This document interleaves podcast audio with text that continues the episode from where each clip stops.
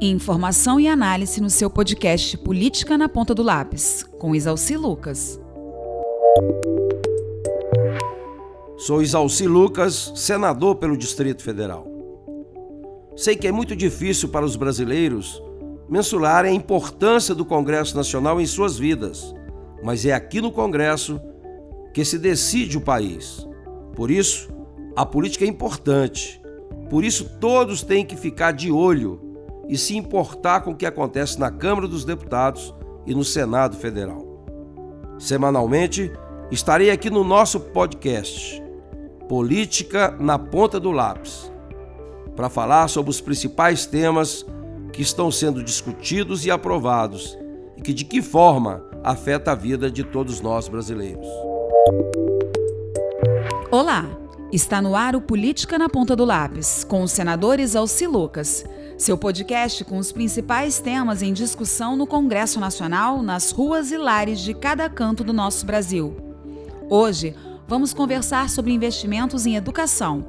Vamos falar sobre escolas, creches, valorização dos profissionais e a importância de se investir em novas metodologias de ensino para melhorar a educação.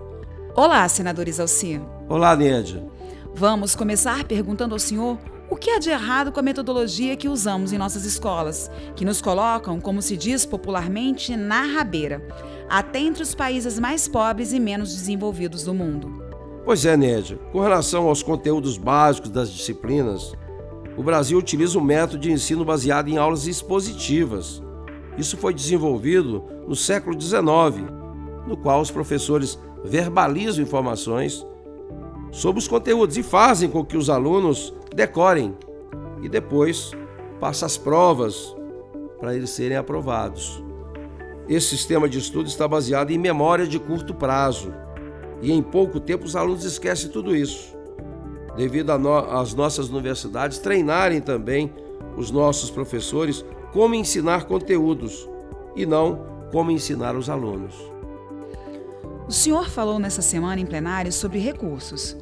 Faltam recursos para a educação ou esses não chegam de fato às escolas?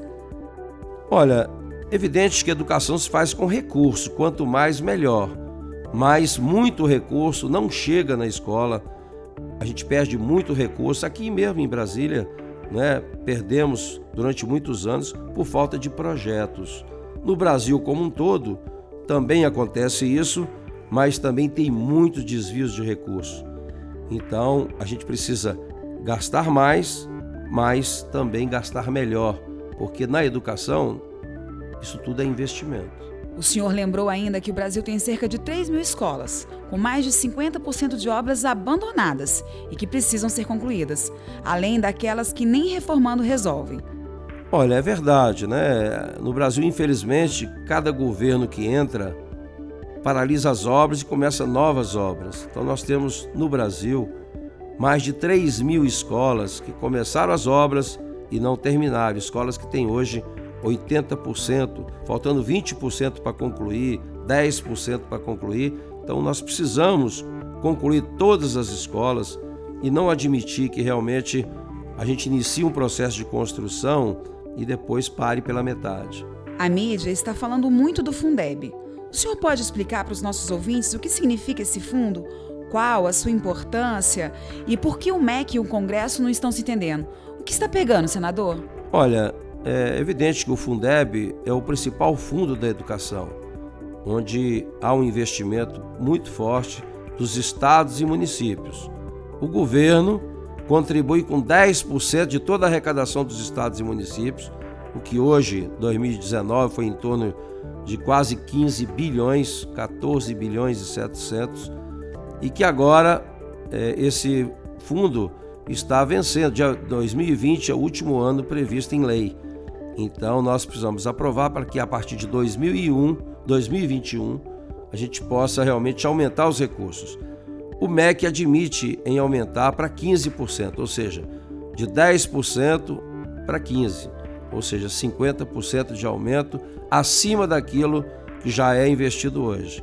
Mas na proposta dos relatores aqui do Senado e da Câmara é de 40%, ou seja, passar de 10% para 40%, o que, de certa forma, é, o governo ainda não tem essas condições de definir e realmente aprovar um valor desse tamanho. Mas a proposta do governo deve chegar em torno de 15. Vamos ver nas negociações se a gente consegue chegar no meio termo, né? mas a proposta do governo é 15%. Por que é importante o projeto de sua autoria que reserva vagas para jovens de baixa renda no transporte semiurbano? O DF tem uma característica diferente dos outros estados. Né?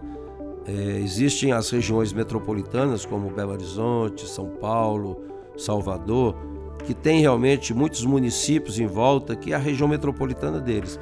E eles conseguem então fazer um transporte é, intermunicipal. Mas Brasília não, nós temos em volta dois estados, que é Minas Gerais e Goiás principalmente.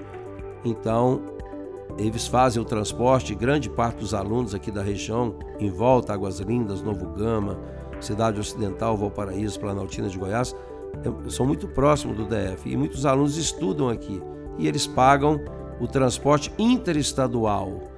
Então, e no transporte interestadual, é, nós temos hoje duas gratuidades, 100%, e duas é, com desconto de 50%. E Brasília, então, não tinha isso. Nós criamos, então, aprovamos aqui no Senado, vai agora para a Câmara, um projeto criando o sistema interestadual com característica urbana, o que vai permitir que esses alunos também da região aqui do entorno possam também é, usufruir desse benefício da lei. Vamos falar agora da carteira estudantil virtual gratuita, cuja medida provisória caducou aqui no Congresso. O senhor pode falar da identidade virtual, da importância e por que não se aprovou? O que acontece com os estudantes que já emitiram a carteira? Ela vai continuar válida? Olha, essa é uma questão política, né? O, a carteira estudantil sempre foi uma bandeira dos estudantes da Uni, né, que é muito vinculada hoje ao PCdoB, né? É, há anos e anos que o, PCD, o PCdoB domina realmente a questão da carteira de estudante. Então, há um acordo, houve um acordo na Câmara realmente, é, e o PCdoB acabou influenciando né, a direção da mesa da Câmara no sentido de não pautar essa matéria. Por isso que a, grande, a maioria dos partidos nem chegaram a indicar seus membros para debater essa medida provisória. Mas, óbvio, né, eu não tenho nenhuma dúvida que é, é responsabilidade do MEC, é ele que não só os MEC, como as escolas, é que sabem quem são os alunos, é? eles é que têm realmente toda a credibilidade para emitir uma carteira estudantil como essa. O que a gente assiste hoje no Brasil inteiro são muita gente recebendo carteira que sequer são estudantes. Por quê? Porque as entidades estudantis não têm acesso realmente quem é o aluno quem não é. Por, por, isso, e cobram inclusive caro por ela. Né? Então, eu acho que a iniciativa do MEC é muito boa né? Evidente, medida provisória, ela tem efeito a partir da edição. Então, todas aquelas carteiras que foram emitidas durante a vigência da medida provisória, ela terá valor sim, né? pelo prazo de validade que foi colocado. Agora, é, não sendo aprovado um, um, outro instrumento, um projeto de lei ou uma nova medida provisória, é, de fato, ela não terá valor os novos, as novas carteiras mas faremos tudo aqui para poder realmente é, fazer com que os alunos possam ter isso gratuitamente, como é hoje, e de forma virtual. Né? Não dá mais para cobrar um valor imenso como esse. Tem, tem entidades cobrando 35, 40, 50 reais por uma carteira de estudante. Então, é, quem tirou permanece é, com a vigência normal até o vencimento. Para finalizar, está na hora da sua frase do dia. Bem, Nédia, a frase do dia de hoje é do economista britânico e prêmio Nobel Sir Arthur Lewis, que diz assim, e eu concordo: educação nunca foi despesa, sempre foi investimento com retorno garantido. Bom, chegamos ao fim de nosso primeiro podcast, Política na Ponta do Lápis com Isalci Lucas. Até mais! you